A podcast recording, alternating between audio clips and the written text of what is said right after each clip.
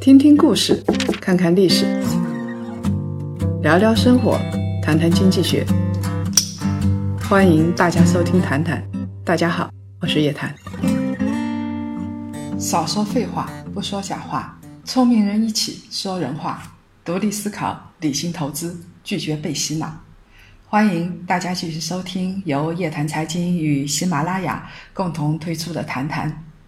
马卡龙啊，当选了法国总统。大家关注的不是这位帅哥法国总统，而是他的妻子布里吉特。这个妻子让人关注的是，他比马卡龙大了二十四岁。有朋友们就提出了这样的疑问：同样是姐弟恋、师生恋，法国总统和咱们的祁同伟的遭遇。为什么差得那么远呢？这一期啊，我们就来谈一谈成功的姐弟恋到底是一个什么样的模式。五月七号，三十九岁的马克龙赢得了法国大选，他呢是法国历史上最年轻的总统。但是吃瓜群众们纷纷表示，跟不上总统的节奏。因为这位总统夫人年龄比总统大了整整二十四岁，同样是总统，美国总统 Trump 比自己的太太大二十四岁。这个总统啊，真是玩得很欢呐！在这个年代，姐弟恋不是什么新鲜事儿。二零零三年，英国国家统计局公布一项结果，英国的姐弟恋的比例呀。比二十五年前增长了一倍，越来越多的男人愿意娶比自己大五岁以上的女人作为自己的妻子。在结婚的男女里头，百分之二十六的第一次结婚的男人娶了比自己年长的女人，百分之二十的第一次结婚的女人嫁给了比自己年轻的男人。这个比例比二十五年前高了百分之十三和百分之七，也就是说，总而言之一句话，越来越多的人不在乎娶比自己年龄大的女人。在这些姐弟恋里头，百分之五十的家庭，妻子比丈夫要大五岁以上。另外，根据凤凰时尚二零一四年发布的独家数据。百分之四十七的人会给别人介绍姐弟恋，而且是大三岁以上。姐弟恋越来越多了，有成功有失败。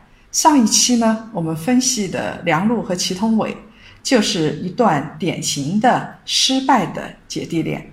这一期呢，我们来分析一下姐弟恋里边的成功的案例。先说说法国帅哥总统马克龙和他的妻子玛丽吉特。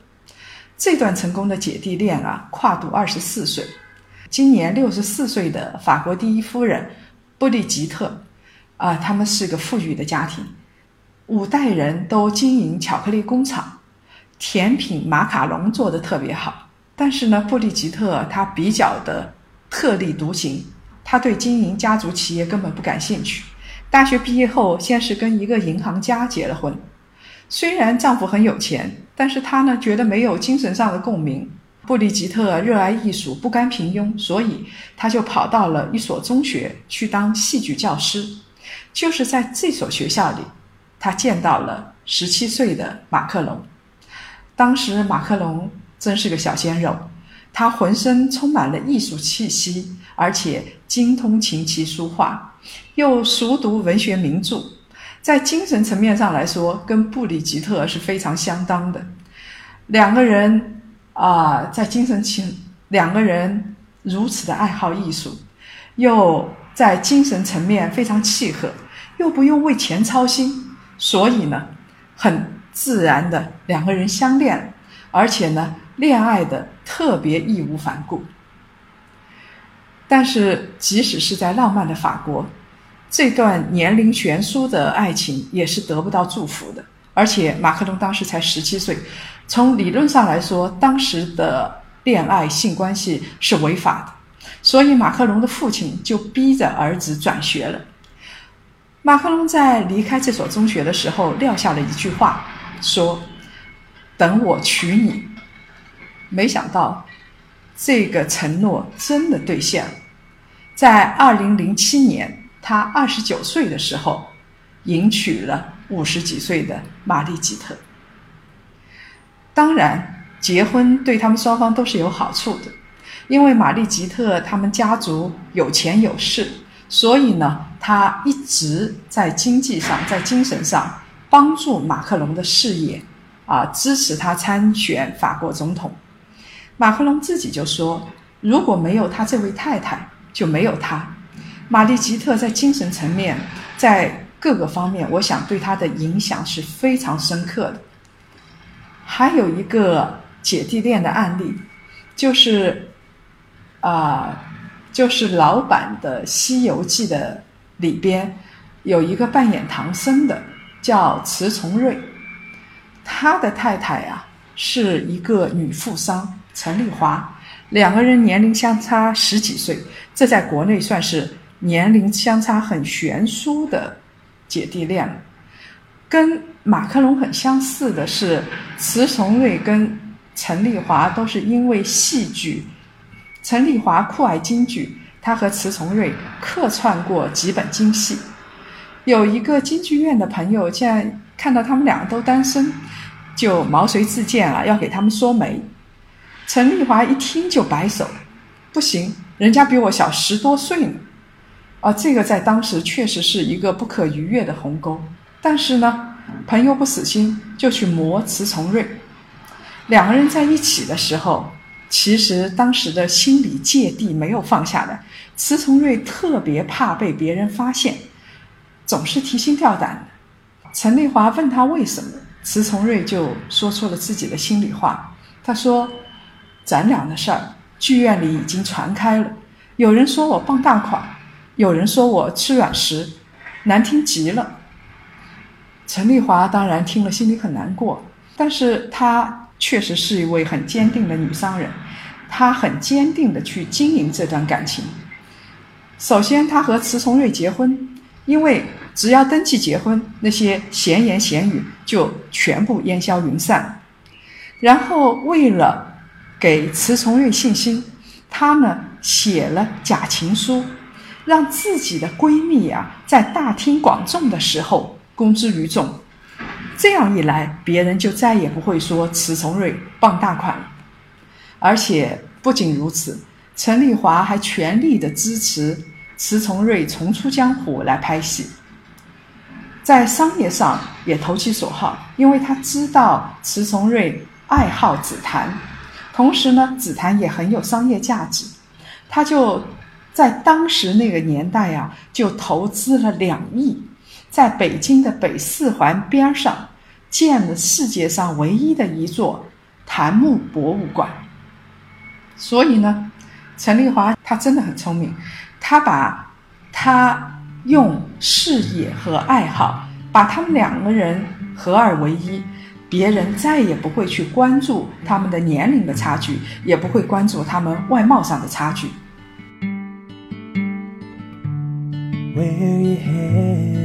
My love. Tell me what you're dreaming of. And do you see me there? Cause I see you everywhere.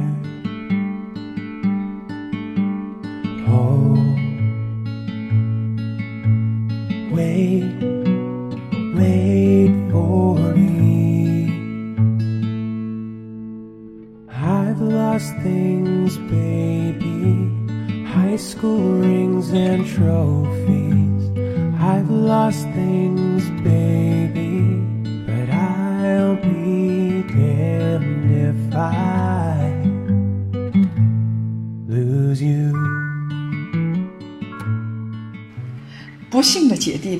各有各的不幸，成功的姐弟恋总是相通的。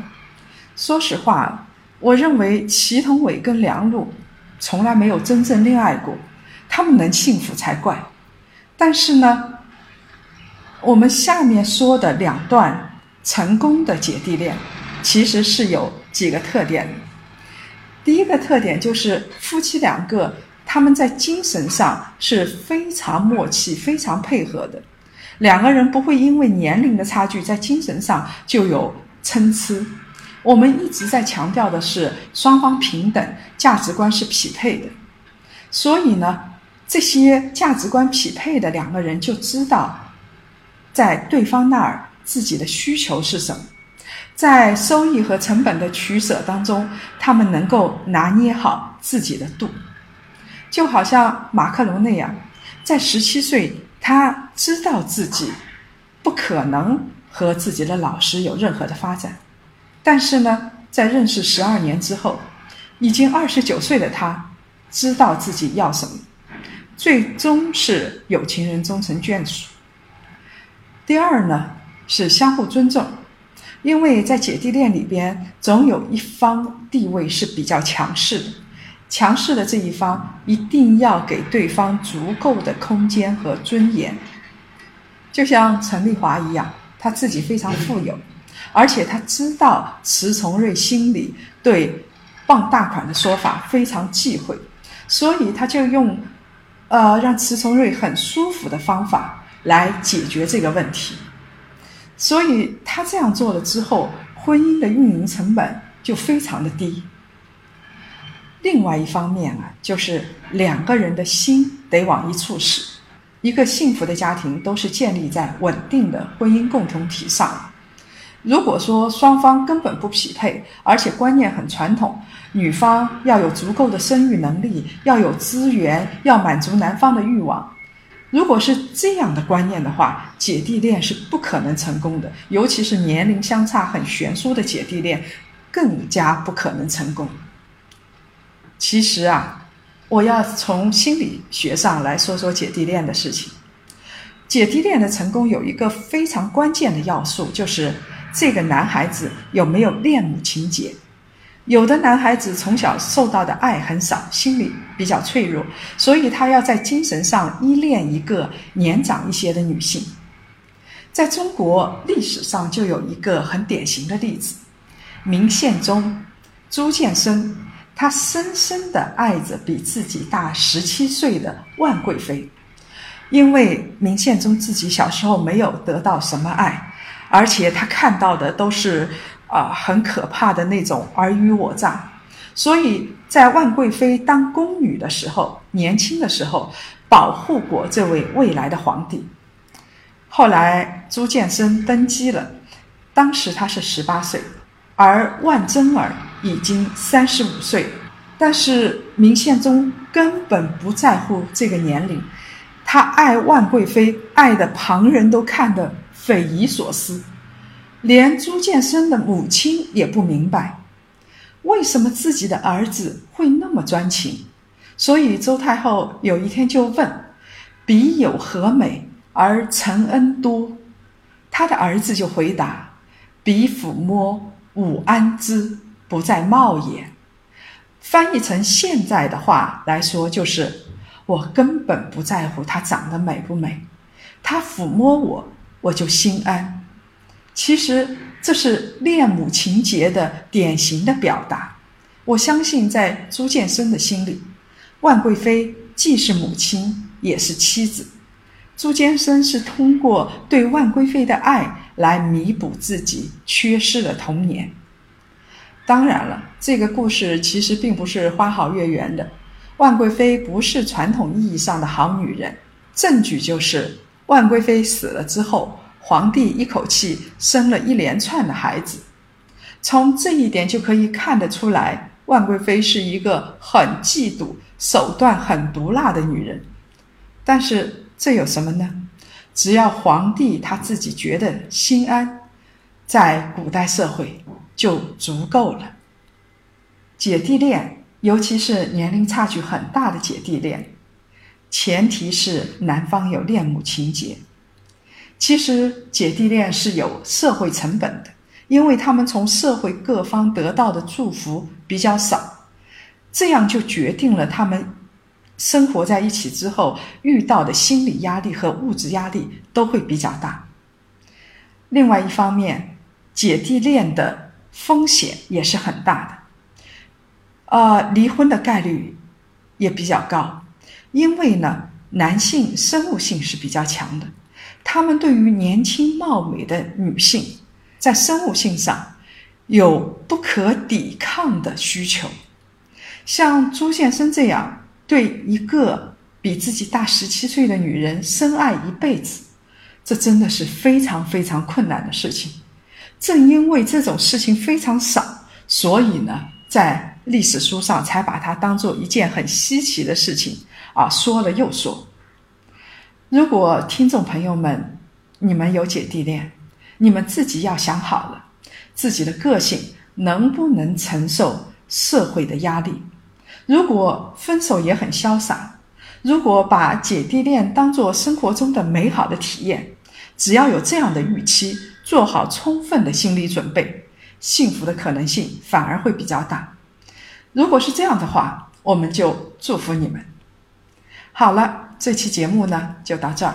今年啊，我们华东、华南、华中、华北四大区域的线下活动呢，已经开始陆续落地了，包括闭门创富会、高端投资理财会。五月底呀，我们将开启。美国投资之行，到时候我们会和大家一起去看看美国的投资项目，感受美国文化，而且呢，和美国的投资大咖进行深度的交流。以后啊，我们在每一个季度都会推出一期投资之行，我们的足迹将遍布全球，期待大家的积极参与。另外呢，我们的檀香学院理财投资之旅的课程已经上线。课程里边有国内的各个投资领域的实干家，也有国学大师会陆续跟大家见面。我们的原则是，既要提供稳定的价值观，也要提供非常实用的工具，只说干货，没有水货。大家可以在夜谈财经的公众号里咨询课程信息，希望到时候可以跟大家面对面的交流。在这里呢，继续分享两位朋友的留言。有一个名叫波波幺六八的朋友说：“梁璐本来就不独立呀，小时候靠爸比，她就是个小公主，被男人甩了，她不是从内心去找自信，反而是通过折腾祁同伟来获得心理满足，这就是一个心理扭曲的女人啊！被祁同伟冷落了之后，她不离婚，反而心存幻想，委曲求全。”在全剧里边，我最烦的就是她。没错，这个女人很让人烦。但是你有没有想过，其实这也是个可怜的人。另外一个名叫张元的朋友说，在中国物质至上，单纯的婚姻那都是天方夜谭。什么样的性格一定会寻找什么样的婚姻。独不独立是次要的，因为在我们的婚姻里头包含了很多的因素，隐藏了很多的东西，所以经得起时间考验的婚姻是不多的。这个我同意，但是我们尽量往好的地方走，不是吗？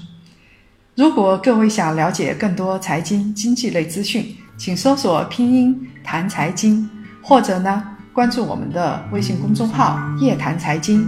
下周五下午五点。同一时间，老地方，我们不见不散。It's kind of strange when you measure the things in your life with another. And is it, it worth it in the end? I know the answer, why pretend?